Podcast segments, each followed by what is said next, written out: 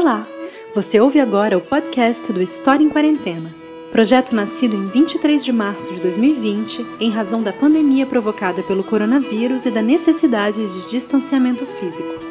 A cada semana, nós propomos um tema que é apresentado por uma pesquisadora ou um pesquisador através do Facebook Live, além de organizarmos um debate semanal em torno deste mesmo tema.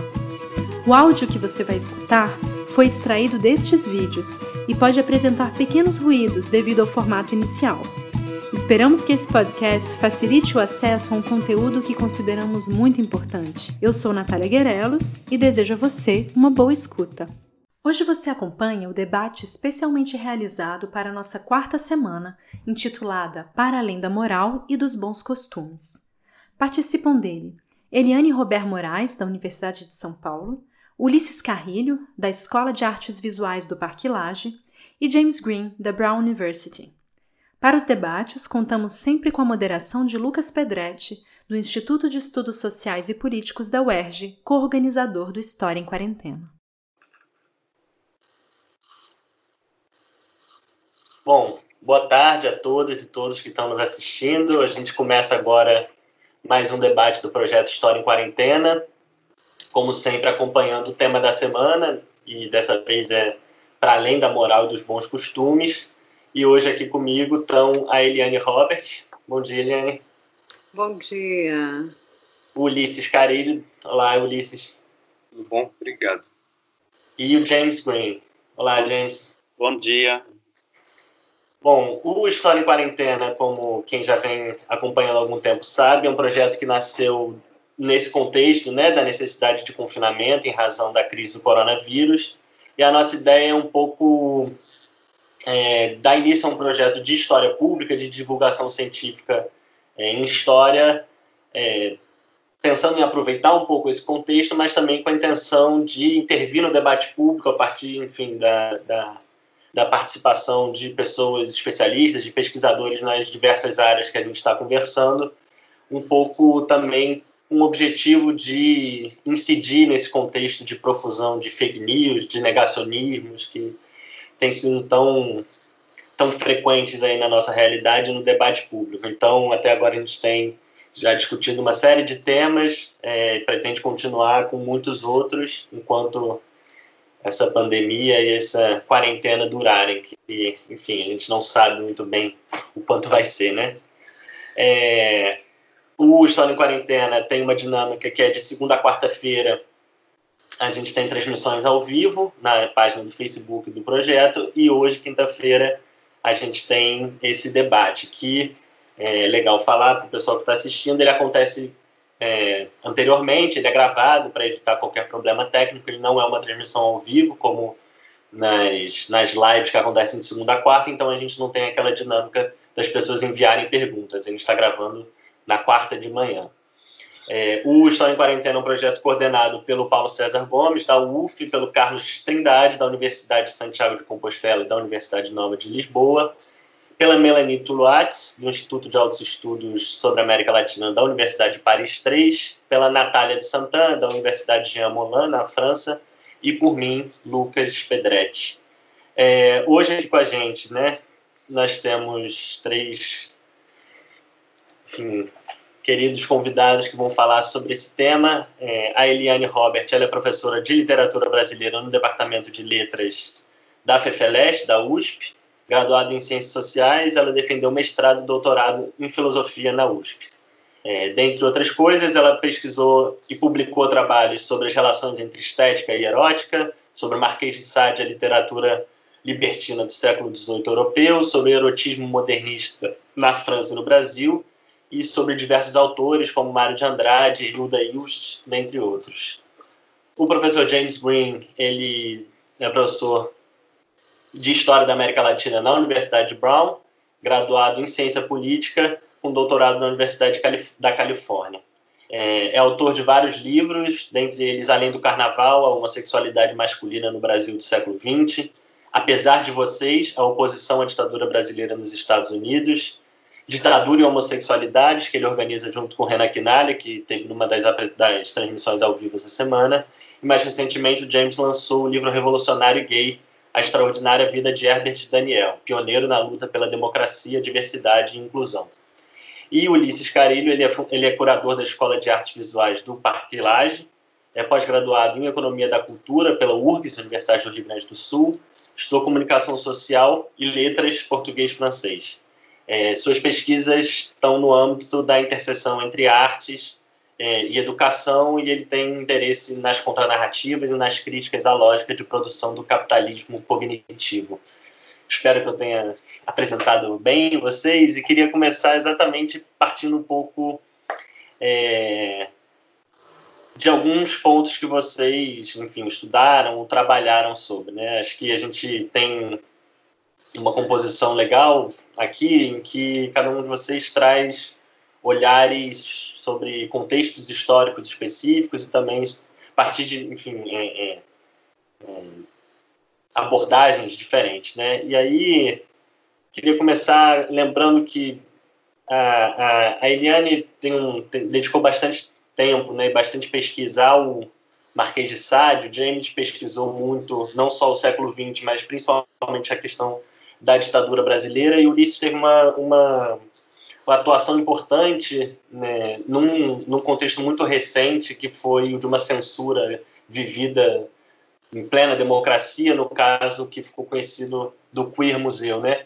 Então, eu queria que a gente começasse a partir de cada um desses contextos que vocês é, pesquisaram, é, conversando sobre o que, que, o, o que, que é o conservadorismo moral nessas, nessas, nesses diferentes momentos. O que, que esse conservadorismo quer conservar nas diferentes, enfim, nos diferentes contextos históricos. Podemos começar com Eliane? Pode ser. Bom, uh, só dar um, um alô aqui, agradecer a você, a todos os coordenadores desse projeto tão legal que bota a gente aqui para para conversar, para acho que é mais para partilhar as dúvidas, né? Para partilhar a perplexidade que a gente está vivendo, ah, hoje no mundo e também no Brasil, né? Então que é um prazer imenso, te agradeço, Lucas. Eu acompanho o trabalho do James há muito tempo, tenho enorme interesse, também acompanho o trabalho do Ulisses, então é uma alegria poder estar aqui conversar com vocês e um pouco isso, né? Partilhar as, as dúvidas que a gente tem. E quer dizer, o que, que é o conservadorismo. Eu acho assim que eu, eu, eu preciso né, dar um toque que eu, a minha praia é, é, sempre literatura e, portanto, arte, então acho que qualquer exemplo que eu vá dar é, vai ser um pouco no âmbito da literatura e desse nicho imenso, essa coisa grande que é o erotismo literário, né? Então, se a gente for acompanhar, né, pegando um pouco pelas minhas pesquisas, né, eu trabalhei bastante com o século XVIII francês e trabalhei, e atualmente, nos últimos dez anos, eu estou trabalhando muito com o Brasil, né, organizei uma antologia de poesia erótica, estou organizando contos agora. Então, assim, quando pego um, um, fio grande, pelo menos naquilo que é época moderna, né, e que a gente pode pensar né, nessa modernidade que vem do século XVIII para cá, uh, esse conservadorismo, de alguma forma, está sempre atuando, né, quer dizer, é como se houvesse sempre uma força de negação de Eros. Então, Eros parece que está sempre do outro lado, nessa é força tão forte de vida e que coloca o corpo em ação, ela está sempre atrapalhando alguma coisa para alguns grupos. Então, a eu fico pensando assim que o tempo todo, não é? Por exemplo, organizei uma antologia da poesia erótica brasileira que vem do século XVII até hoje. Não obstante as, as questões morais terem mudado muito, a gente tem sempre este esse bloqueio em ação, isso é um negócio incrível, não é? Então, você vai estudar lá um poeta do, do século XIX e você vai ver que ali tem muitas restrições morais, mas isso continuou também passado um século e até os dias de hoje, né? Quer dizer, você estava mencionando toda a questão do Queer Museum, Uh, né? Então, uh, há sempre este bloqueio que a gente pode chamar de conservador, a gente pode dá diversos outros nomes também, né?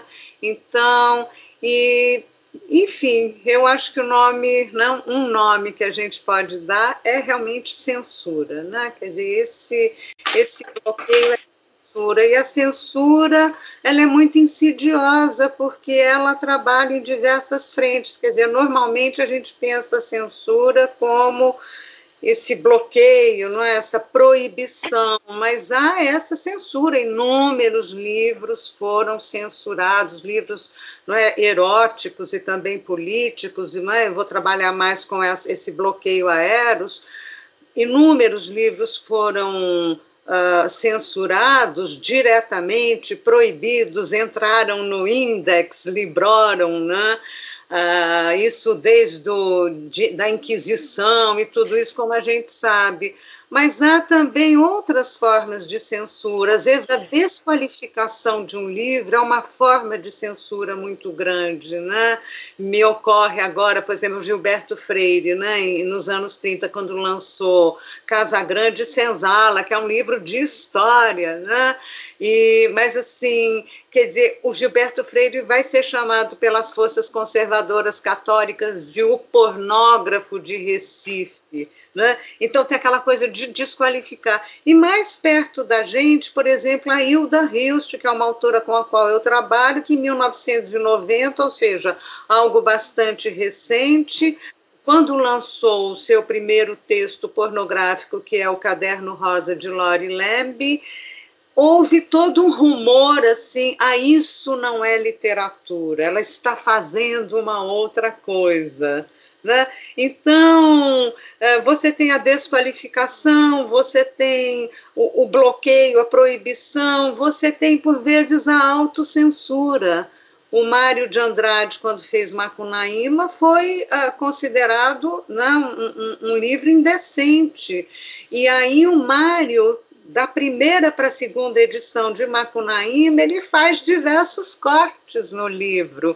Ele corta passagens eróticas. A segunda edição do livro já aparece com, essas, com esses cortes. E até hoje nós lemos o Macunaíma com cortes. 2020 estamos lendo Macunaíma com as passagens que o autor cortou. Então, eu acho que esse, não é, essa força de bloqueio, ela está sempre atuante. James. Bom, é, bom dia. Estou muito honrado de estar com vocês hoje.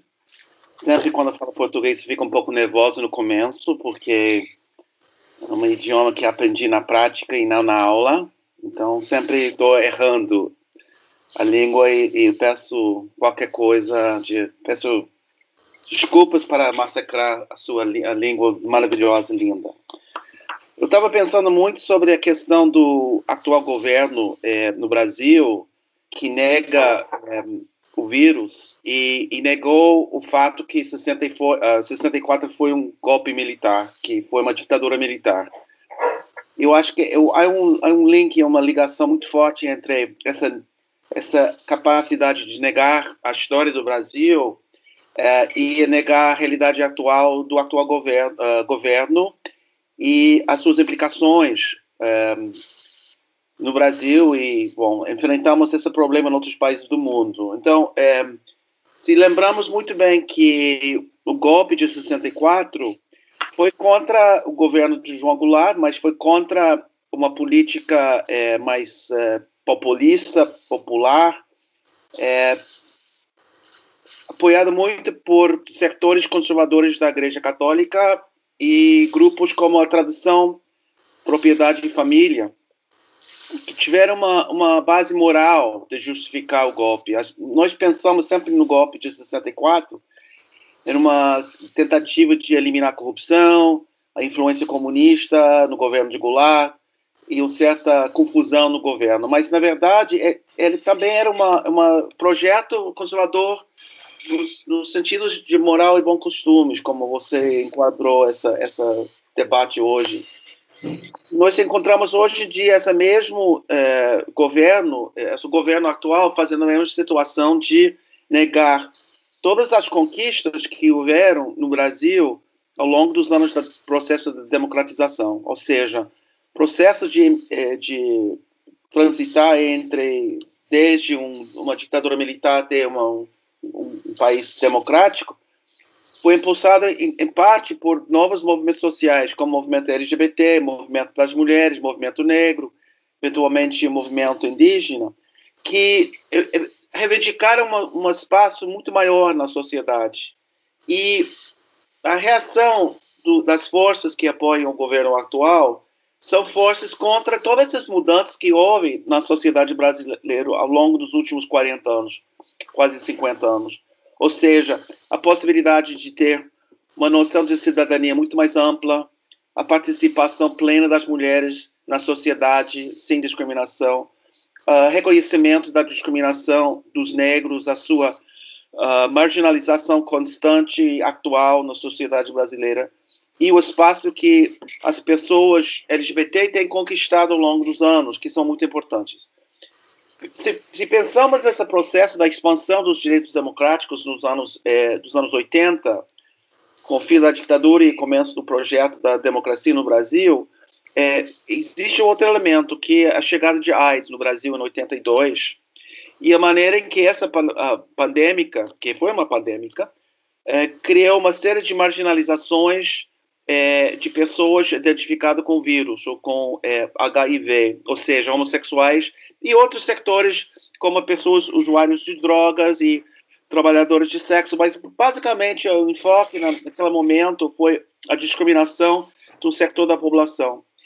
E o problema é uma total incapacidade do Estado de responder a esse vírus.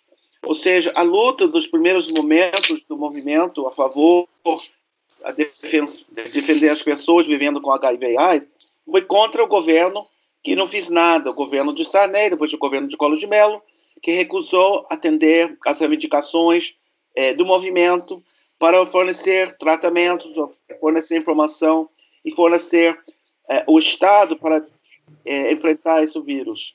E um dos efeitos positivos do movimento, apesar de toda essa resistência do Estado, foi justamente o fato que pela primeira vez na história da saúde pública no mundo, as pessoas vivendo com esses vírus, vivendo com essa realidade, conseguiram um espaço para participar nas decisões sobre como procurar cura, como procurar remédios, como participar ativamente no enfrentamento do governo.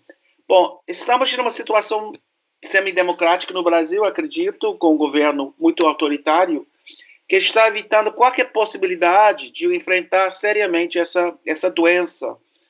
E está muito sério. Eu, eu digo que estou aqui em quarentena na, em Providence, onde está minha, minha universidade, muito preocupado com o Brasil. Leio Folha de São Paulo todos os dias, leio o, Glo o Globo todos os dias.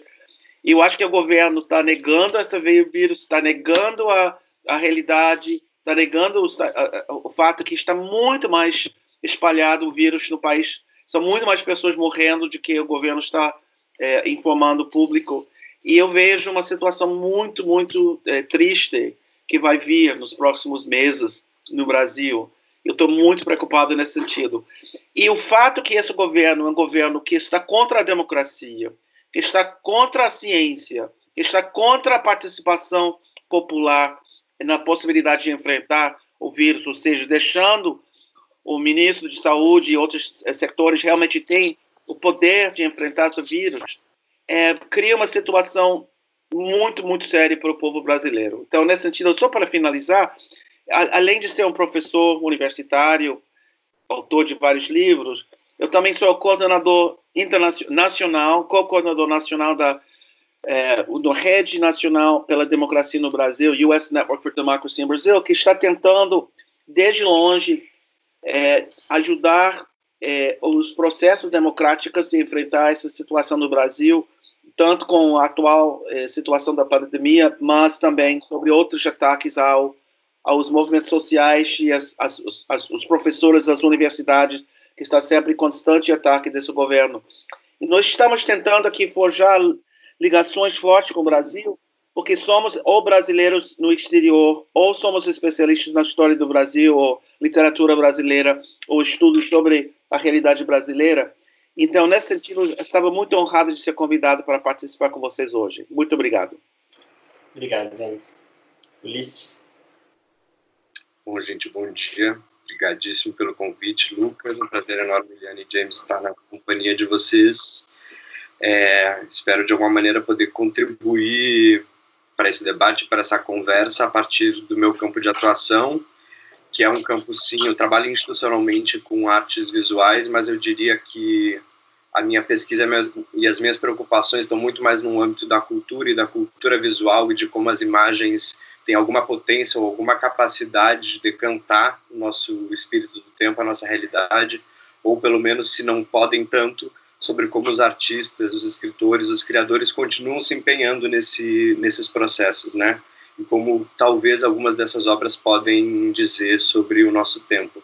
Dito isso, você me provocou a falar a partir de Queer Museu, e antes de fazer isso, só me chama a atenção para realmente me embrenhar no, no debate dos colegas, é que eu partilho de ambas as visões, assim, tanto Eliane, que fala sobre a afirmação, a afirmação da vida, do erótico, e essa carga, essa potência que faz com que, sei lá, o ser humano tenha desde a primeira marca da mão em uma caverna, tenha essa vontade, esse desejo de se representar, isso é erótico, isso é uma afirmação de vida, isso tem a capacidade de nos emocionar e de nos imbuir de alguma energia, quanto do pesar que James é, partilha conosco, que estamos aqui no Brasil, sobre essa capacidade de negar, que é tão é, esdrúxula, né? Ela, ela, ela parece absurda, né?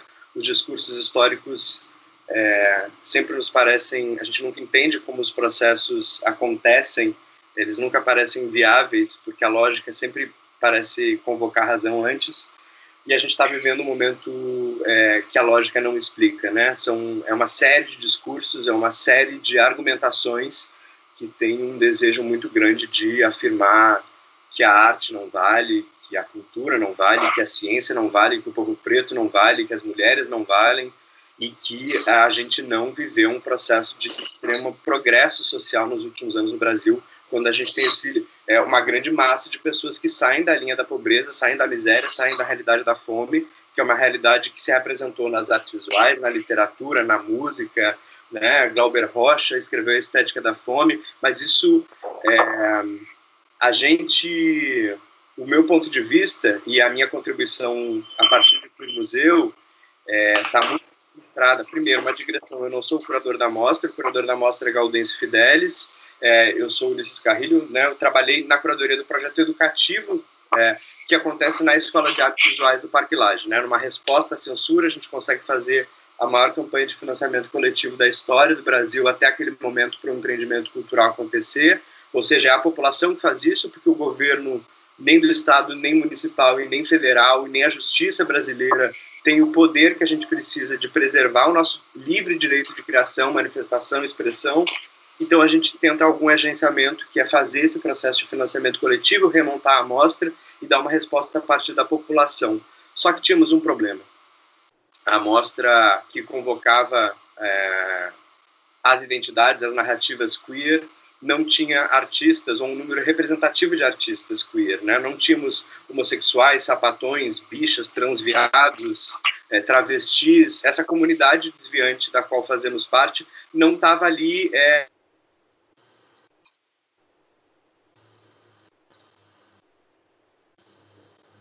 Ulisses? Casanem, é, tentando entender como que a gente poderia agenciar é, discursos a partir desses corpos. É, essa é uma preocupação porque eu acho que nesse momento, e já me aproxima aí do fim da, da minha fala, é, nesse momento Sabemos que muitas questões estão há muito tempo é, sendo narradas e faladas e discutidas e debatidas, mas descobrimos também que esses corpos não são apenas objetos de estudo, são sujeitos, são sujeitos que produzem discursos, discursos extremamente complexos e que precisam não serem aceitos ou serem é, tolerados, senão é preciso haver uma deformação do cânone da história, dos nossos parâmetros, para que a gente compreenda que as realidades são mais complexas, que as imagens são mais plurais e que a gente tem um horizonte muito mais generoso para se debater, para pesquisar e para lidar. Acho que no início é isso. Legal, gente. Eu acho que já apareceram vários temas aqui que queria desenvolver ao longo da conversa.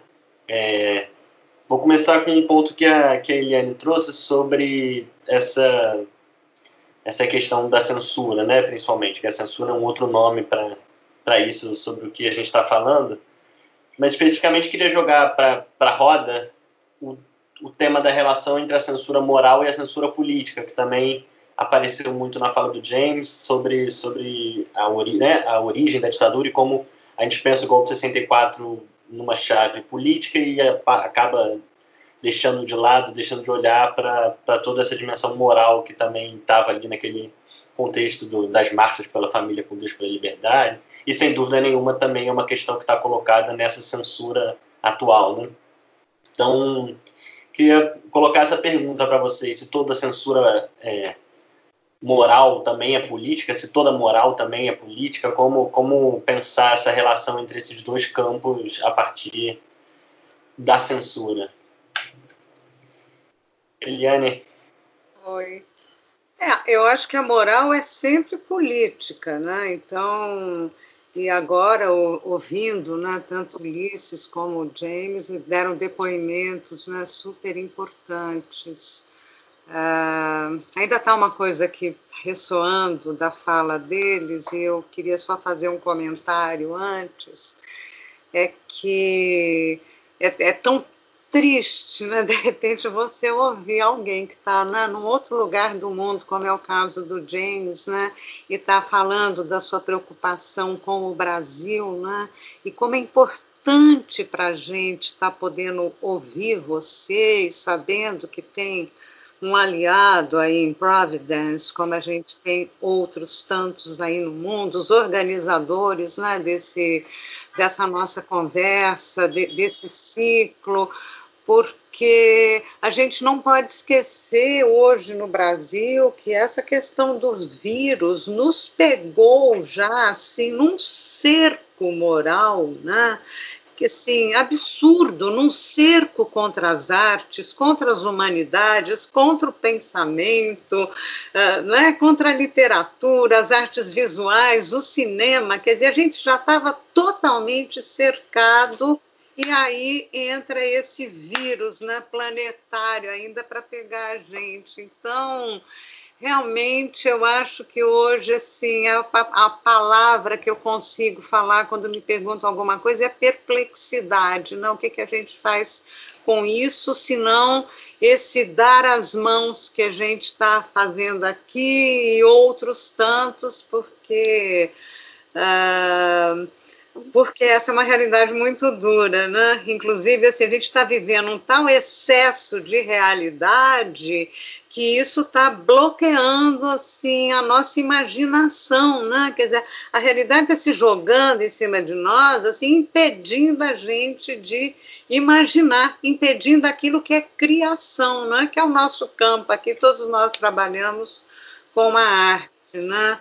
Então, quer dizer, nesse, quer dizer, nessa embocadura que eu vejo não é, essa associação entre moral e política, quer dizer, a moral ela é, um, né, ela é, ela é sempre alguma norma, né?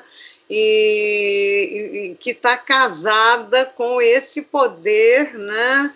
que é o poder político. No nosso caso, isso está sendo assim, esse casamento está sendo feito de uma forma drástica.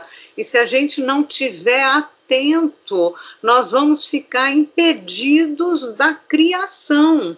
Né? Quer dizer assim, esse porque Eros é poder de vida, Eros é criação.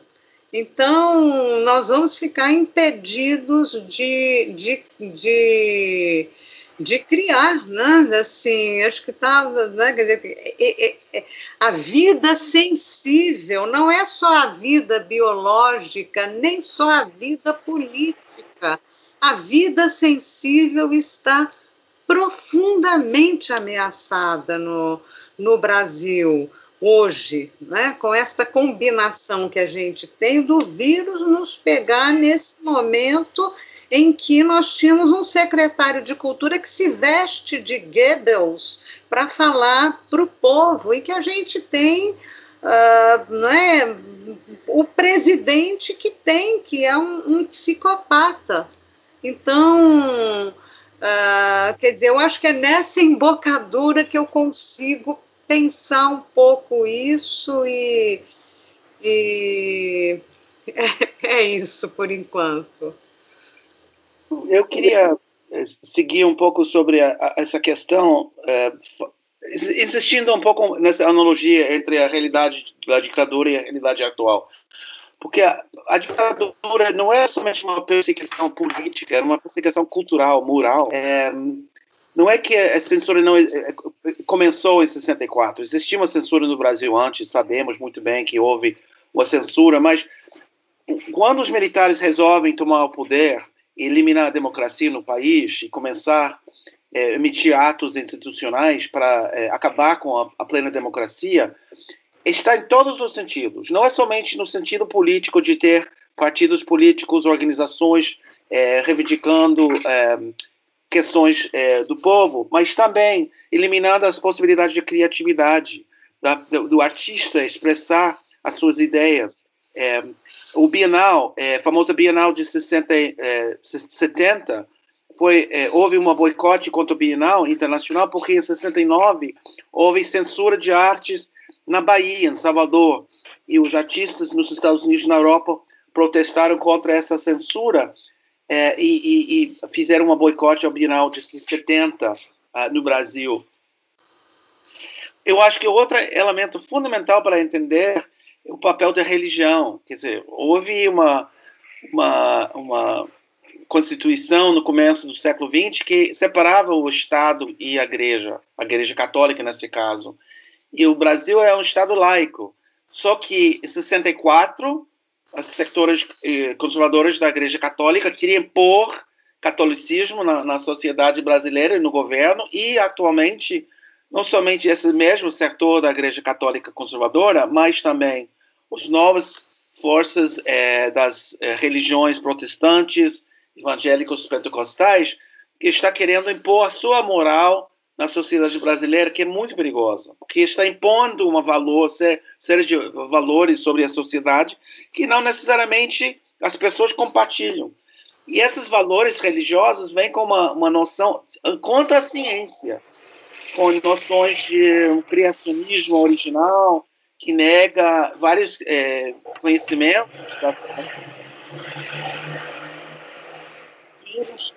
e a sua, a sua perigo na sociedade brasileira. Então, eu acho que é, nós estamos enfrentando uma situação muito, muito séria no Brasil, porque não é somente um governo incompetente, um, um governo que está negando a, o perigo do vírus, mas um governo que está querendo impor uma, uma, uma, uma, uma sociedade atrasada, não científica. E não é um governo democrático. Eu quero insistir nisso. Sim, ele foi eleito com a maioria das pessoas, mas através da, da mamadeira de piroca, através do fake news, através das mentiras e uma população muito desinformada nesse sentido. E esse é o perigo da sociedade em que vivemos nesse momento. Esses fake news, essa informação que está circulando, mal informando o povo, está criando uma situação onde as pessoas não estão acreditando que pode ser contaminada pelo vírus e vão morrer milhares de pessoas que precisam trabalhar, que precisam pegar o metrô, que precisam pegar o ônibus para sobreviver, porque são com os empregos é, marginais ou do, da, da economia informal e vão ser mortos por causa de um governo que não está tomando em sério esse vírus. Isso, para mim, é um crime. Esse governo está cometendo um crime contra o povo brasileiro. Tem que ser dito dessa maneira. Da maneira que está negando a informação é, e, e, mentindo sobre as estatísticas e tentando eliminar uma, uma política de saúde pública que vai enfrentar o vírus e eliminar ou pelo menos diminuir o número de pessoas mortas. Vão morrer muita gente, especialmente as pessoas pobres que não têm as condições de se proteger nos próximos meses. Eu estou muito triste nesse sentido. Desculpa para ser negativa, mas eu tenho que ser real nessa, nessa história. Não tem outra maneira de enfrentar a realidade atual no Brasil. Eu vejo. Eu, infelizmente, partilho da mesma energia negativa assim em relação não não da energia negativa no, no desejo mas energia negativa no, assim na, na, avaliação da situação corroboro para enfim muito do que já foi dito né a própria ideia de que essa moral é sempre política e a, e a necessidade de ver e rever isso que a gente está falando de momento de exceção mas há certas manutenções Eliane toca num, numa questão que, que é, tem me preocupado muito nos meus pensamentos que é estamos sendo privados do direito à imaginação, é, que eu acho que é um, é, é, um direito anterior ao da criação. Assim, é, é, em vários momentos não há, não há possibilidade de criar, né? sejam contingências financeiras, sociais, políticas, e, e esses artistas, criadores, imaginadores é, têm aí mantido esse direito conseguido. E a gente está vivendo uma crise da vida sensível mesmo, né? Os impactos que esse novo regime de sociabilidade, que esse triunfo do capitalismo, que a percepção de que todos somos números e que a partir do nosso pertencimento de classe social há uma avaliação se a gente vai ter condições de sobreviver a uma situação pandêmica mundial, porque a gente vai ter não acesso a condições de tratamento de saúde, é realmente algo que não é nenhuma novidade. Quem olha para as questões sociais do Brasil tem facilidade em compreender que todos nós que somos vidas é, desviantes, tidas como menores, mulheres, pretos, é, viados, pessoas em situação é, de, que estão vivendo em favelas, né, são regimes de sociabilidade que cobram muito desses corpos, são corpos já exauridos politicamente, é, mas eu também acho que esse é um discurso que tem um quê de simbólico. A gente está tá lidando com o real agora, né? Está lidando com um choque de realidade. É, não, não, não há não tem tido imagem artística é, tão forte quanto ver um, um, noticiário e ver em covas sendo massivamente escavadas. É, não há corpos empilhados, né? São imagens de guerra. Elas pertencem ao nosso imaginário em um outro setor. Elas não pertencem ao, que a gente entende como contemporaneidade, ou pelo, ao, pelo menos o que o nosso privilégio nos deixa viver.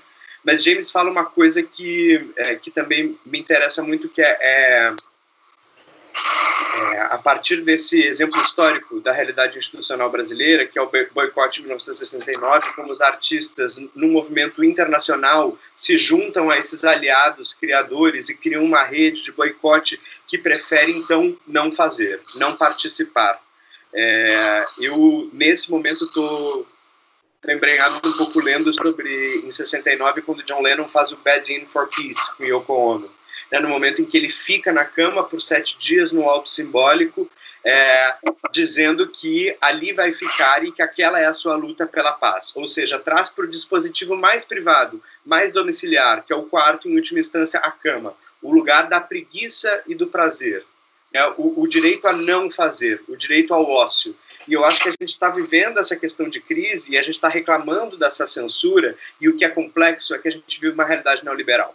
Então, ao mesmo tempo que a gente está reclamando do nosso direito de criar, a gente está sendo ostensivamente cobrado pelos meios de comunicação de massa a produzir, hiperproduzir, entender como será o futuro, como reagiremos à derrocada da economia, como reagiremos com as vidas que não vão poder pagar o seu salário, enquanto na verdade a gente tem uma questão anterior uma questão pandêmica, uma questão que sim tem seus reflexos anteriores no vírus da AIDS no Brasil, mas com alguma diferença, porque naquele momento era um nicho. Agora a gente está falando de uma outra desvalorização, né? A gente está falando com preconceito, talvez não seja a melhor palavra, mas com desprezo pelas vidas velhas, né? Pelas vidas que não são capazes de mais produzir, pelas vidas que já tiveram seu tempo de produção e, e, e de azeitar as máquinas do capitalismo.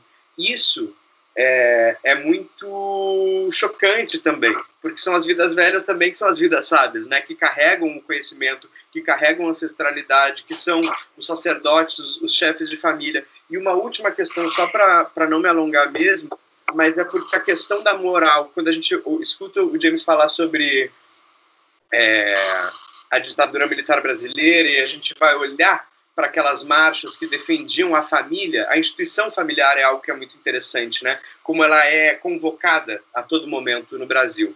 E isso demonstra um total despreparo, um total despreparo dos nossos governantes, além do seu projeto de, de aniquilação do, do povo pobre, é, há também um, um, desconhecimento de que a família brasileira hoje é uma mulher solteira com filhos, é uma mulher preta e pobre que está dentro de uma favela, né, que não tem plenas condições de fazer isolamento social, que não tem acesso a, a, ao, ao, pronto atendimento de saúde, que não tem uma vida sexual é, é, cuidada por esse governo. Se essa mulher for seropositiva, ela não será plenamente atendida. Então, já vivemos um momento de extrema crise, é, uma crise desse país enfim, por conta da pobreza, da miséria, desses processos históricos, e vem essa pandemia, e é claro que a realidade local vai responder de uma maneira muito, muito triste, que vai dar a ver o que sempre esteve, né? A desigualdade, a injustiça e a falta de sentido. Posso só colocar uma coisinha? Claro. É tão importante isso, essa, essa, quer dizer, essa suposta convocação de uma família brasileira, né? Que é como o James. É mais uma fake news, sabe? Essa ideia que esse governo tem de uma família brasileira, essa mãe solteira que está na favela hoje, uma família brasileira sei lá, pensando na minha, alguém que tem um filho de um primeiro casamento, depois um do segundo, e casou com outra pessoa que já tem, é, quer dizer, que forma, uma família brasileira, é um casal gay que tem três filhos adotivos, uma família brasileira hoje, como o James colocou super bem, a gente avançou na sociedade. Então, assim, quando eu comecei a ouvir esse papo de Damares, de roupa cor-de-rosa para menina, azul para menino e tal, quer dizer, isso é tão fora do que do que é a família brasileira, porque do que são as famílias brasileiras hoje, seja na classe média, seja no, eh, eh, eh, entre os trabalhadores mais pobres, quer dizer, isso mudou completamente e ficam trabalhando, não é, ah, as, as igrejas envolvidas com o, o governo federal, e essa equipe horrorosa, macabra do Bolsonaro, ficam trabalhando com uma imagem de família que não tem mais nada a ver com aquilo que a gente está vivendo, né? que é uma família hoje uh, muito plural e diversificada, como conquista nossa, né? e nossa, assim, de uma grande massa brasileira passando por por diversa, diversos setores, né? Então é, é, mais uma fake news, né? Essa ideia. Eu queria desenvolver esse ponto, mas antes eu vou só parar a gravação e começar de novo, de onde a gente parou, claro, porque a tela do James caiu para mim rapidinho. Eu estou achando que na gravação ela pode ficar travada, tá? Nem se caiu para os outros. Não. Bom. Não. Não. Mas já voltamos. É, e aí eu queria desenvolver um ponto que, quando o James falou, me chamou muita atenção. Tem a ver com a madeira de piroca, né? E, e os pânicos morais que, estão em torno da eleição do Bolsonaro, da ascensão é, desse conservadorismo e, e, de uma série de medos que ajudam a explicar esse movimento. Né? Acho que dá para a gente entender esse, essa, a eleição do Bolsonaro sem a dimensão do medo. Né? E um medo moral, um pânico moral muito claramente colocado. É, o medo de que a mamadeira que está sendo distribuída na escola pelo Haddad vai acabar com o meu filho que está tá frequentando ali a escola. Só que quando essas mesmas pessoas são confrontadas com a realidade que é um vírus que efetivamente pode matá-los, matar seu filho se ele continuar frequentando a escola, entra-se num processo de negação, né? Então, é, como entender essa dimensão do, desses pânicos morais frente a, a, a, a, elementos que não são efetivamente reais, né? É, em relação ao negacionismo frente a uma pandemia inegável. Mas tem um problema muito sério, que na verdade é, as pessoas pobres que estão enfrentando o vírus nesse momento estão em uma situação muito séria, porque eles têm que trabalhar, eles vivem do salário mínimo, da ajuda da família, todo mundo juntos é, em casa e está muito difícil para eles. Então, a resposta do governo tem que ser a resposta mais radical possível, como se fosse uma guerra aqui para defender o povo que está sendo atacado por uma, uma força inimigo do exterior. Mas não estão fazendo isso. As, as, as propostas são os mais fracos possíveis para. Então, as pessoas pobres, talvez um pouco desinformadas, recebendo informação é, é, falsa no, inter, no internet estão enfrentando uma realidade que eles precisam trabalhar, sobreviver. Nós, das classes médias, estamos recebendo nosso salário, já podemos trabalhar em casa, a gente tem uma certa flexibilidade em termos de nossas poupanças, tudo isso. A gente pode aguentar essa quarentena até um mês, dois meses, três meses.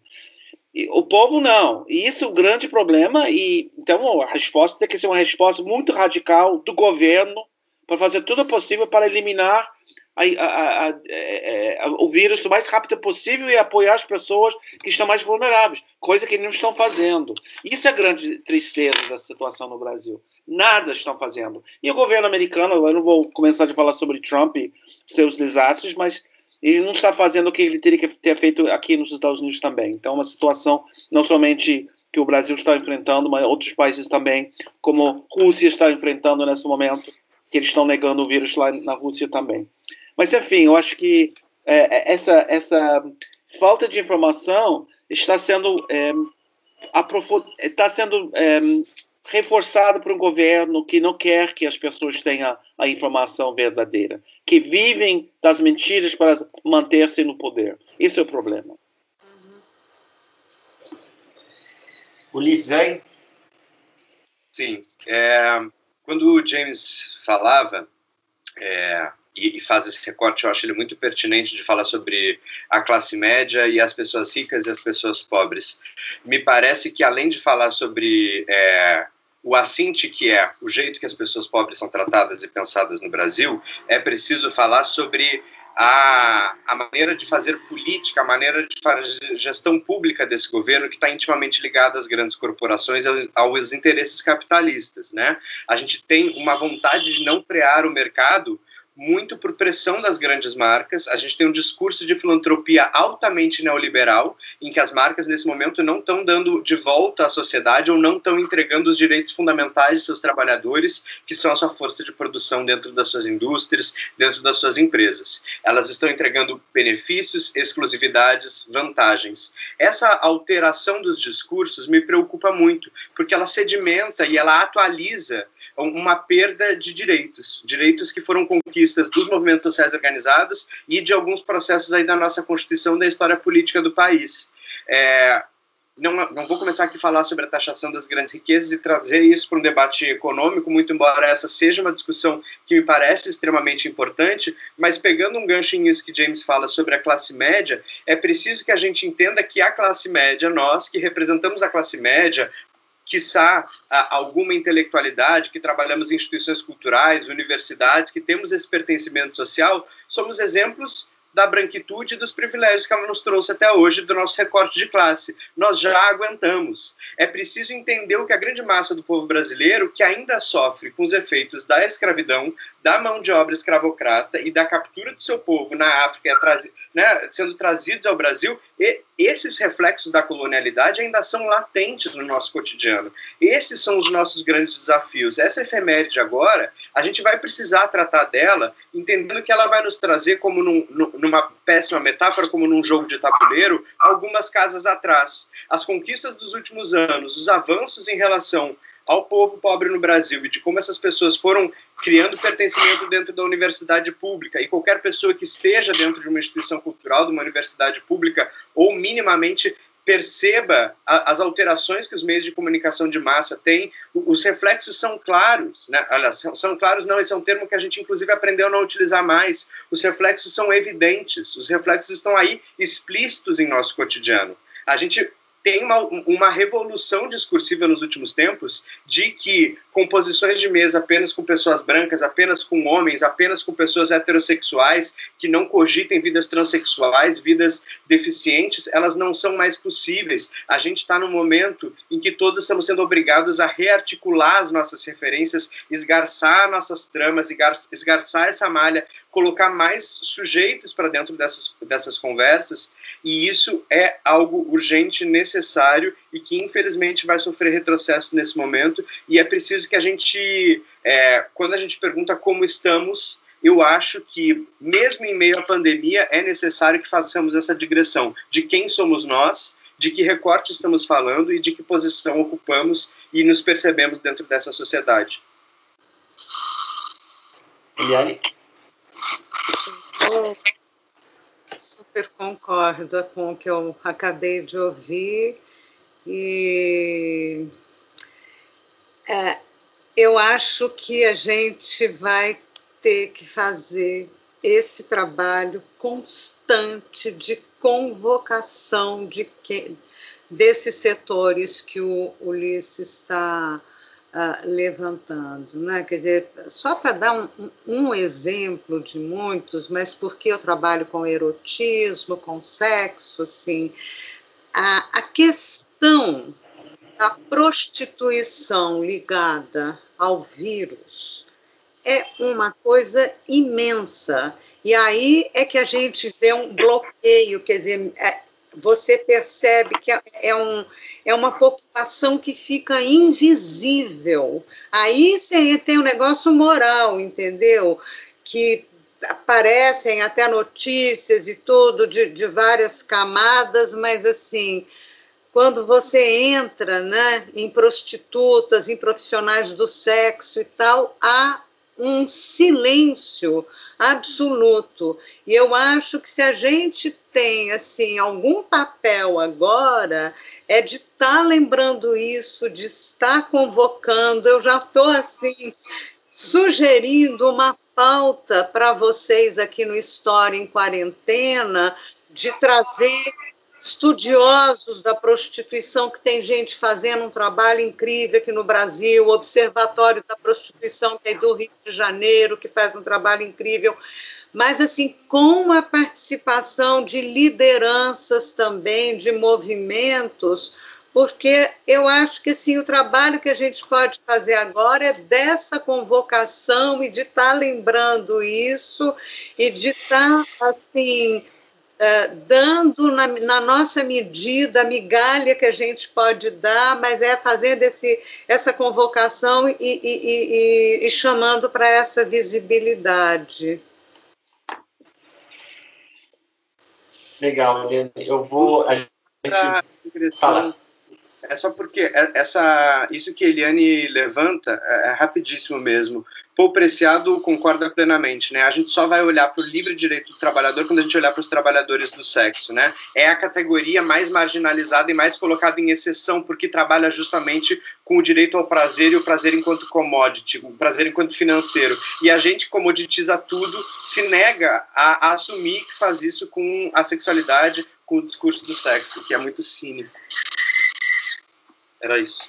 Acho que esse é um ponto para a gente desenvolver um pouco mais depois. Vou voltar a ele, mas antes eu queria pegar uma coisa que o James falou e o Ulisses também mencionou, que tem a ver com, com a epidemia de AIDS, né, nos anos 80. É, acho que vocês já falaram alguma coisa, mas queria que a gente pudesse explorar um pouco mais isso e desenvolver mais, assim, como essa, como vocês acham que essa experiência é, que a gente está vivendo agora a gente pode aprender alguma coisa daquilo que foi é, a epidemia de AIDS nos anos 80 para enfrentar é, esse momento atual? Ou as diferenças são muito, são muito radicais? Há semelhanças? Bom, eu mencionei algumas semelhanças no sentido do, da resposta do Estado, que eu acho que são muito parecidos no primeiro momento. É, mas é uma coisa, são várias coisas diferentes. Estava pensando muito nisso nos últimos dias. Por exemplo, no primeiro momento era desconhecimento de como se podia ser transmitido o vírus e não, não, sabia muito bem, então era pelo beijo, pela boca, pelo sexo, pelo sangue, pelo esperma. Depois ficou entendido como foi a transmissão e as pessoas tinham que modificar seus comportamentos. Então, houve entre os gays uma mudança radical em comportamento sexual das pessoas, não imposta pelo Estado, mas pela informação e pelo conhecimento da realidade. Então, durante muitos anos, pessoas modificaram radicalmente as suas práticas sexuais para evitar a contaminação do vírus. E isso funcionou, no sentido que diminuiu bastante é, é, é, o perigo do vírus, mas era como foi falado antes, era uma realidade niche, era uma realidade de um setor social que praticava certas práticas sexuais e houve uma certa transmissão entre essas pessoas que sofreram muito discriminação e qualquer pessoa que pertencia a esse grupo foi, foi muito discriminado. Esse vírus é diferente no sentido que qualquer pessoa pode pegar em contatos o mais banais possíveis. Então, por exemplo, andando na rua, se alguém está cuspindo, você passa pelo, pelo ar dessa pessoa, pode ser contaminado. Tem uma grande amiga, grande artista, produtora de teatro aqui, que trouxe Augusta Bois para os Estados Unidos em 67.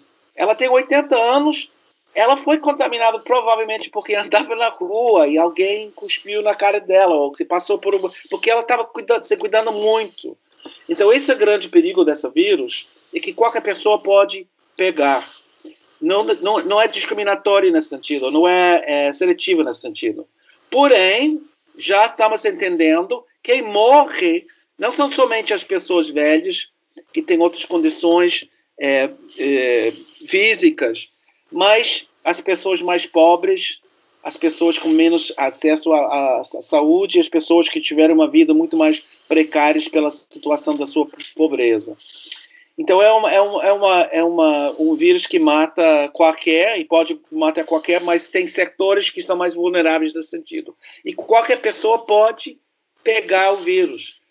Então, ah, eu não sou viado, então não tenho que preocupar-me com AIDS. Eu posso trepar sem camisinha, porque eu não sou viado, não vai ter problema. Nessa situação é diferente, porque qualquer pessoa pode pegar sem, é, sem é, de, de, é, discriminação ou determinação do vírus. O vírus não sabe quem é quem quando afeta a pessoa. Então, nesse sentido, é muito mais perigoso para toda a sociedade. O, o AIDS afetou muito setores sociais marginalizados e homens gays, é, basicamente trabalhadores de sexo. Esse vírus pega todo mundo. Eliane? Ah, eu estava pensando um pouco nessa pergunta, né? Uma pergunta tão dura, né? E é duro de responder. O que, que a gente aprendeu com a AIDS, né? É, e o que, que a gente aprende com, com, é? com o sofrimento, a dor, não é? Com uma pandemia é, é muito é muito duro a gente passar por esse aprendizado, né? Uh, mas enfim, a gente aprendeu alguma coisa. Eu não, assim, muito do que eu já li sobre isso foi o James que escreveu. Então eu vou passar a bola para ele contar, falar um pouco mais para a gente. Mas oh, eu acho assim, aqui sem, isso não é uma pesquisa, não é uma pesquisa pessoal, né, pela qual atravessei esse momento da AIDS, né?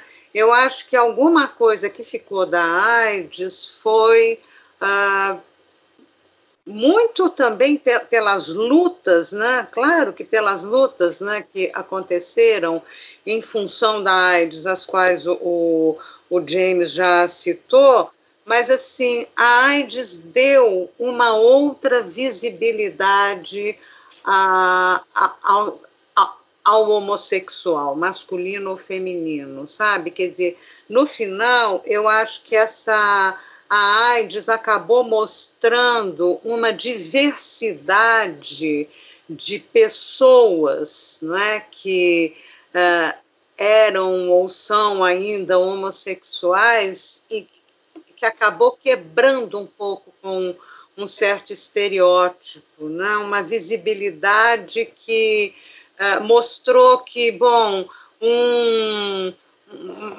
um, diplomata era homossexual, uma professora era homossexual, uma pessoa pobre era homossexual, o rico também. Então quebrou um pouco aquela, aquela, aquele estereótipo que se tinha até então do homossexual. Isso eu acho que foi uma coisa que acabou sendo positiva. Eu acho que mudou a figura do homossexual masculino ou feminino depois da AIDS, ela acabou sendo outra, apontando para uma, para uma diversidade. E a AIDS incidiu fortemente no pensamento. Isso aí, assim, quer dizer, eu também não, não estudo especificamente isso, mas, assim, a partir da AIDS, o número de reflexões uh, sobre sexualidade, sobre a questão do binário ou não binário, do homem-mulher, masculino, feminino, tudo isso se abalou. Então, nesse sentido, eu acho que a gente teve um, um avanço, uma conquista. Eu tenderia a dizer planetária, se não for pelo menos ocidental, que ela foi muito importante para a gente repensar essas relações entre moral, sexualidade, erótica. Né? Quer dizer, o, o aprendizado pelo sofrimento. Né?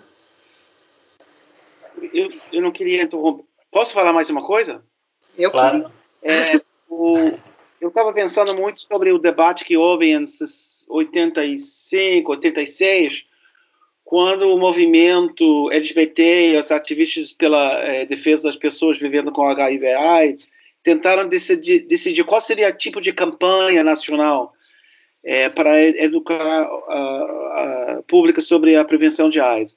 E houve um, um debate, houve um setor que queria é, assustar as pessoas com imagem de pessoas doentes, pessoas morrendo, é, dizendo que AIDS mate, e assustar as pessoas para tomar precauções. E o Herbert Daniel, cuja biografia escrevi e foi publicado no ano passado, ele teve uma outra perspectiva, que quando comecei a pesquisar esse período da vida dele, eu não entendi no primeiro momento. Porque ele falou, a melhor cor de AIDS é solidariedade. Isso foi no momento quando não houve cura e houve uma possibilidade de não ter uma cura.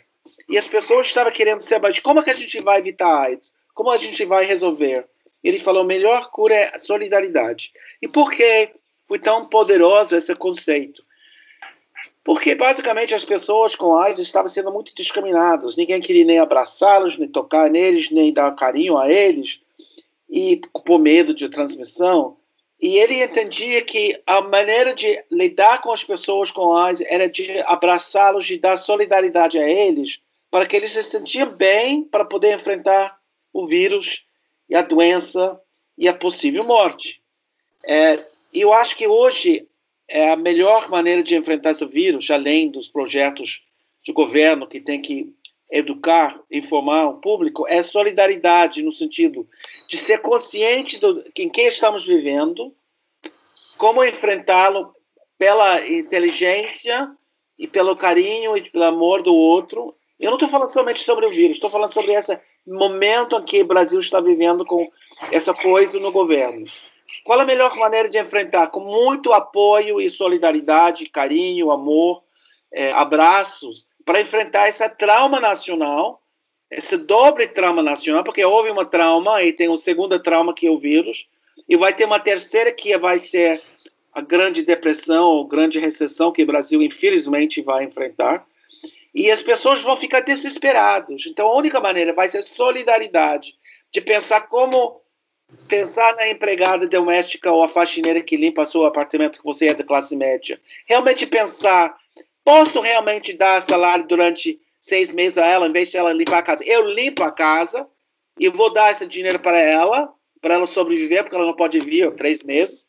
E depois, quando ela tiver condições de vir para minha casa, eu vou pagá-la como sempre. Ou seja, esse tipo de solidariedade vai ser essencial para o Brasil aguentar, sobreviver esses três choques que o país vai enfrentar, está enfrentando. Infelizmente, eu digo, digo isso com coração rasgada, porque é, eu amo o país, pessoas que me conhecem sabem muito bem como eu amo o Brasil, a cultura brasileira, e estamos todos sofrendo com essa situação. E a única maneira, uma saída para mim, além do projeto bem sério do governo para enfrentar o vírus e a economia, é a solidariedade. Ulisses? Então, eu corroboro totalmente. Assim, eu, eu sempre, apesar de eu falei, ter, ter falado sobre energia negativa, assim, eu acredito que o amor é revolucionário e adoro ser piegas. Acho que é o que me mantém em pé. É, mas não muito. É, mas respondendo à pergunta sobre o que aprendemos com, com o vírus do HIV e da, e da, da AIDS, é, e você falou da década de 80, eu, eu acho que é uma questão de responsabilidades. Eu nasci em 1990, então eu, eu sou um sintoma de um homossexual que nasce na virada, nessa virada, né? Eu, eu já é, eu já cresci vendo alguns reflexos, exemplos, algumas fagulhas nos meios de comunicação de massa. Eu já vi algum, alguns amigos distantes. Então, assim, é, eu gosto sempre de falar isso porque eu acho que essa é uma voz que responde na atualidade, né? Sempre tem alguma bicha que está querendo se colocar fora do armário agora e ela precisa de coragem e vamos para cima. Mas eu não quero falar de mim. Eu quero dividir mesmo sobre esse pertencimento de o que aprendi. E isso se dá muito por efeitos históricos, culturais, sociais. Então, acho que assim, é preciso que, enquanto uma bicha, eu digo que eu aprendi a normatizar o meu corpo, que há coisas que eu posso e há coisas que eu não posso, e que isso é controlado por um discurso social, cultural, é, e que tem seus reflexos nas manifestações culturais. Eu aprendi que eu vou ser taxado antes mesmo que as pessoas saibam se eu sou seropositivo ou seronegativo, porque eu sou uma bicha.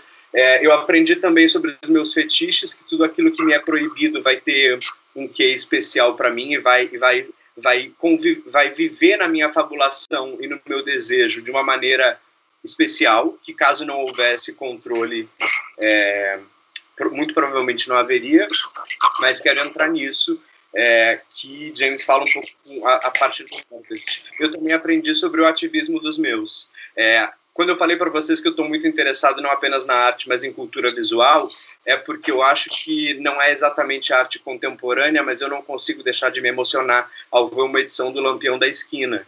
Né? Ao ver essas manifestações da cultura visual a, se apresentando como um modo de, de, de resistência, ao ver um trabalho como o de José Leon Nilsson, um expoente brasileiro nessa, nessa coisa entre a figuração e a abstração, uma pintura complexa, pujante, potente. Ao ver um, um exemplo nor cubano norte-americano como o de Félix González Torres, do coletivo General Idea. Então, eu quero dizer também que esses efeitos culturais, sociais, é, muito por conta dessa solidariedade delineada por, por James, é, já, já existe um repertório, já existe um cânone, já existe uma possibilidade de uma leitura de que há, há sim uma história que está sendo escrita, narrada, pensada, também por conta dessas vidas soropositivas. E se a gente fosse para falar também com responsabilidade sobre isso e para falar sobre essa, essa energia de aniquilação da vida e sobre a falta de solidariedade que o nosso, o nosso governo tem, é preciso dizer também que uma grande pauta no início do ano passado foi que Bolsonaro e a sua trupe, a sua é, corja de pessoas que estava ali, inclusive Mandetta, que hoje em dia está tendo uma atitude responsável como ministro da Saúde, ao meu ver, foi a pessoa que estava querendo aniquilar o pacote que protegia as vidas soropositivas e as vidas com AIDS no Brasil. Então, essa questão, antes de ser histórica e remontar as conquistas dos anos 80, é uma questão atual. Existe um projeto em curso de atualizar questões do passado, de trazê-las à tona, e isso vem com, a, com matizes desse militarismo que no Brasil e nos países da América Latina é, é tão desconfortável, tão execrável sempre. Eu acho que a gente está já passou de uma hora, vamos começar a caminhar para as últimas questões, mas eu, eu acho que a gente está o tempo todo aqui um pouco trabalhando com uma tensão entre um, um otimismo um pessimismo, entre, os, entre o, o, a solidariedade e os estigmas, e queria trazer isso para esse momento agora, né, da, dessa quarentena que a gente está vivendo, é, e claro, levando em consideração também todas essas questões que aqui apareceram com muita, muita propriedade das clivagens de raça, gênero, é, classe social. Mas eu acho que tem uma série de debates aparecendo sobre a dimensão do gênero e a dimensão da sexualidade durante a quarentena. Para quem pode né, fazer a quarentena, para quem está em quarentena. Então, é, também nessa tensão entre, entre aquilo que pode ser visto como algo positivo, interessante, e aquilo que é claramente algo ruim. Só para dar um exemplo, é, a gente tem aí dados estatísticos inquestionáveis do aumento da violência de gênero durante a quarentena. Né? É, por outro lado, a gente tem pessoas debatendo, pensando que talvez o, o, os homens possam, nesse momento, entender um pouco melhor o que, que significa o trabalho doméstico, né? que, que é, para as mulheres é, é, é, historicamente uma questão. E, e, a gente vê agora homens, por exemplo, acadêmicos, falando: ah, como, como eu posso pesquisar, escrever meu artigo se eu também tenho que produzir minha vida, né? minha, lavar minha louça, fazer minha comida?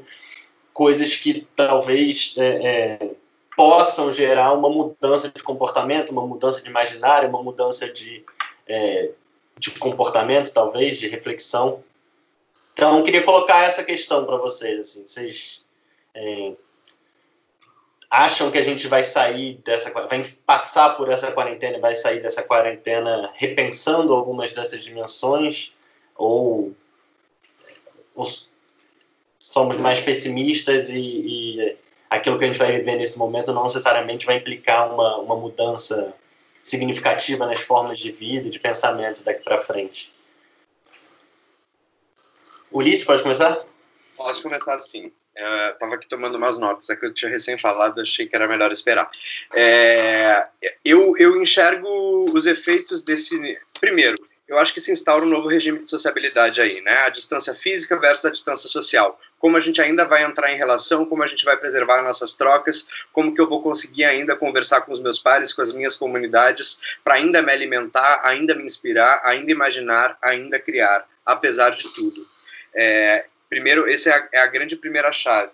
É, nesse momento, é, piada de internet, mas a internet é maravilhosa no sentido de, de nos dar um pouco do. A, a, ideia de uma quarentena, né? Assim, as pessoas estão carentes, ou as pessoas estão não sabendo lidar com o seu, o seu relacionamento dentro do seu núcleo familiar, achando que aquele espaço é enclausurante, ou elas estão ali presas dentro da própria solidão e lidando sempre com essa insatisfação. Mas como alguém que está bastante preocupado com o mundo da imagem e com o consumo cultural, é, gostaria de levantar um outro ponto, que é o consumo da pornografia, que é uma realidade. A gente costuma falar 80% do, da, da, do, do tráfego de informação é, que existe na internet sempre é pornografia. O resto é o que a gente costuma chamar de cultura, porque a gente não consegue entender que pornografia também é, é, é produzida por seres humanos, logo também é um artefato cultural e muito potente para a gente falar sobre o nosso tempo, né?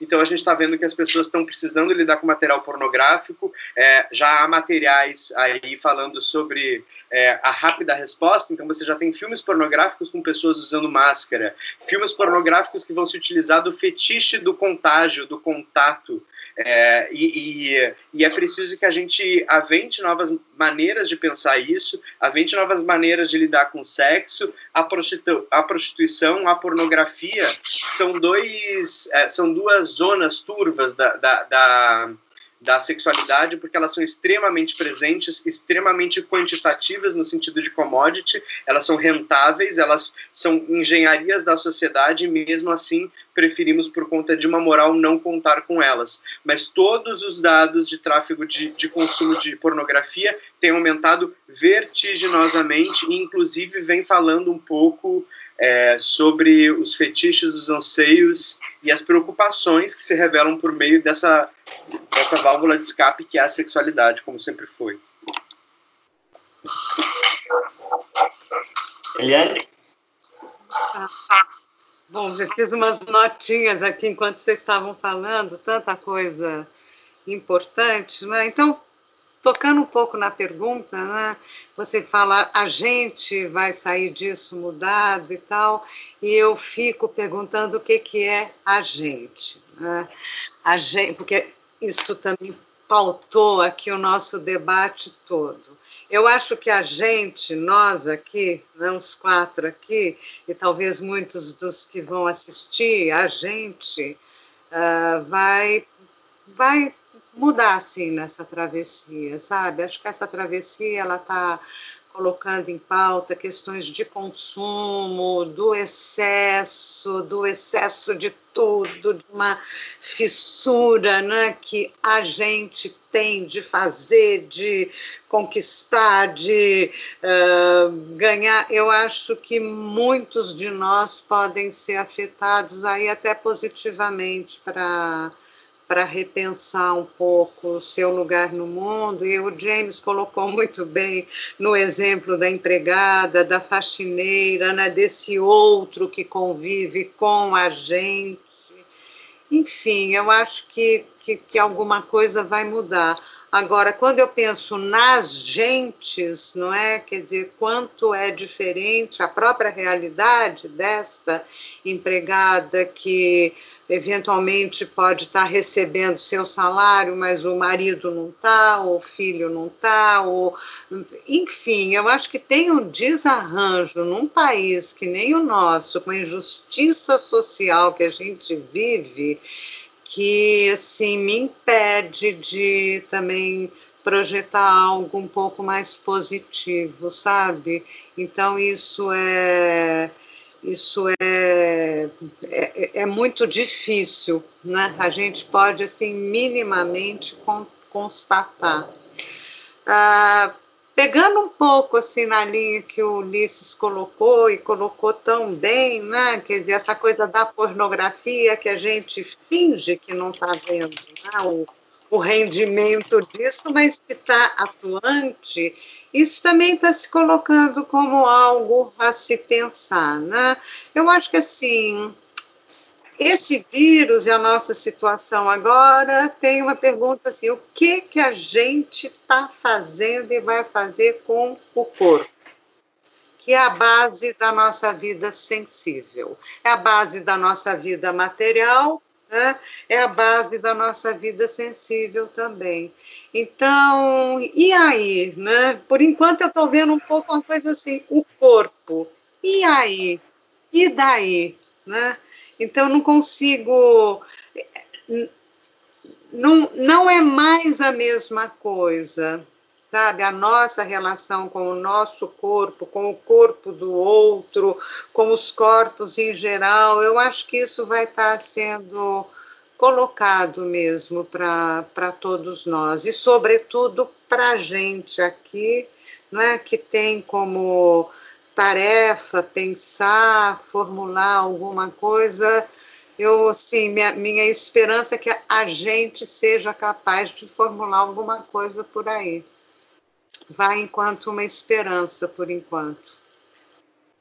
O dia uh, 12 de março foi o dia que a universidade fechou. Foi anunciado esse dia que a Brown University teria que fechar, todos os alunos tinham que voltar para suas casas, os professores entraram em quarentena.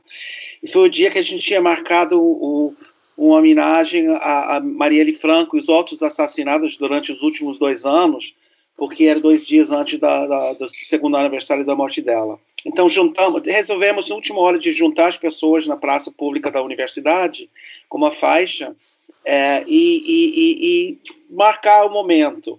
Foi muito triste, foi difícil, foi uma, uma, uma atividade bem relâmpaga, bem rápida. E eu estava observando, porque a, a, metade ou mais da metade das pessoas eram brasileiros, estudantes é, na nossa universidade e os seus aliados querendo dar solidariedade com o Brasil, é, lembrando essa, esse momento trágico da morte da Marielle. E eu, foi o dia que as pessoas começaram a usar a palavra distanciamento social. Eu estava observando outros brasileiros que vai ser muito difícil esse distanciamento social, físico, porque estamos tão acostumados de dar um beijo, dois beijos, conforme de onde você vem no Brasil, dar um abraço. E no próximo ano e meio, até que tenha uma vacina, isso é uma coisa muito perigosa. Isso vai ser um choque cultural muito grande entre as pessoas que estão tão acostumadas a esse calor humano que faz parte da cultura brasileira. Então, eu, é uma observação. É, é, eu, eu, acho que vai ser obrigado a refletir muito sobre os padrões culturais da sociedade brasileira nesse momento que estamos vivendo e enfrentando. Eu queria terminar minha fala sobre uma questão mais positiva, porque eu estudo o movimento, é, o século XX, história do Brasil, ensino a história do Brasil, e sabemos que a história do Brasil pode ser lido sobre a ótica de, sobre a repressão, discriminação, uh, autoritarismo, eh, marginalização, escravidão, todas essas coisas negativas que têm ocorrido e têm afetado a realidade atual.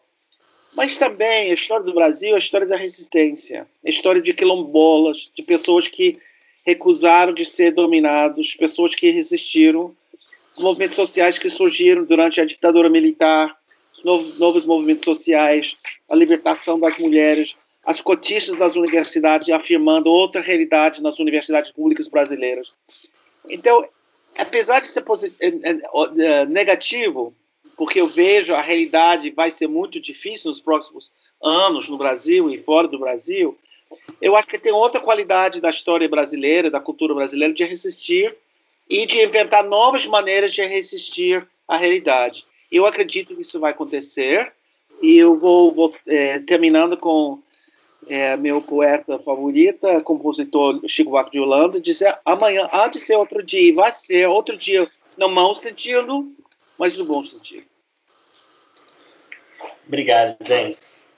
A gente tem, acho que já está bem próximo aqui de uma hora e meia, pode ir encerrando, mas tem um tempo para considerações finais, se vocês quiserem ainda colocar alguma coisa, sintetizar alguma questão do debate, ou encerro. Vou falar uma palavrinha, posso? Claro. Eu acho que Quer dizer, foi, foi super legal a gente poder conversar. Eu agradeço vocês três. E eu acho que a gente colocou aqui nossa perplexidade e, e também a nossa indignação contra o, o, que vem acontecendo né, da parte dos governantes, né, sobretudo do governo federal, que estão é, emplacando o tempo todo o partido de Tânatos, o partido da morte. A gente não pode esquecer que esse presidente subiu ao poder fazendo um culto da arma, né? um culto do porte de armas. Então, assim, assumindo o partido de Thanatos. E eu gostaria de me somar aqui ao James e também pensar que positivamente, e com tudo que foi dito, e dos movimentos, e de uma capacidade que a gente tem, que é de resistir, não é? Para se valer efetivamente dessa força de Eros, que é a força da solidariedade, a força da amizade, a força do amor e do erotismo. Então, para a gente não esquecer isso, que é isso que vai mover a nossa resistência aí. Tá? Obrigado, Eliane. Não, não tem nada mais para dizer. Eu já falei tudo o que queria falar. Adorei essa conversa com vocês. Estou sempre com vocês e às suas ordens. Ulisses? Eu também queria só agradecer ao máximo aí a, esse momento de compartilhamento de informação e troca. A gente está precisando também se haver com as tecnologias, né? Há um quê de estranho também em, em, fazer debates que costumam ser corpo a corpo, mas também há uma maneira da gente cruzar algumas fronteiras e criar alguns outros diálogos aí. Agradeço imensamente e vou fazer eco a, a fala dos meus colegas aí para que a gente possa aventar e imaginar e criar novas maneiras de de imaginar a vida em comunidade, de imaginar é, como respeitamos e amamos uns aos outros, que é o nosso discurso social em detrimento de toda essa força que tenta nos aniquilar historicamente. Bom, obrigado, Ulisses. Queria então é, de novo agradecer vocês três é, Eliane, Ulisses, James, pela participação, pela, pela conversa. Agradecer a todo mundo que está nos assistindo, que tem acompanhado a História em Quarentena. É, continuamos semana que vem. Semana que vem, eu acho que está tá sendo legal que os debates estão se encadeando, né? de certa forma, sem, sem ter sido muito planejado. Mas semana que vem a gente segue debatendo as questões raciais no Brasil, então acho que muito, muitos dos temas que apareceram aqui hoje vão voltar é, com aquela dinâmica de segunda a quarta-feira, é, transmissões ao vivo no Facebook e na quinta-feira um debate. Se houver alguma mudança nessa dinâmica, a gente avisa lá pelas redes sociais. Então, quem estiver acompanhando a gente, é, segue aí nas redes sociais, no Facebook do História em Quarentena. E a gente lançou também um site agora para armazenar esse conjunto de conversas, de apresentações que a gente está fazendo. Quem quiser conhecer, quem puder, é historiaemquarentena.com e tem também uma vaquinha, um crowdfunding para a gente levantar fundos para conseguir arcar os custos desse site. Então, também o link está lá no Facebook. E obrigado a todos, a todas e até a próxima. Tchau. Tchau. Você acabou de ouvir o podcast do História em Quarentena, projeto organizado por Paulo César Gomes, Melanie Tuioá, Carlos Trinidad, Lucas Pedretti e eu, Natália Guerelos. Música de Sam Nóbrega.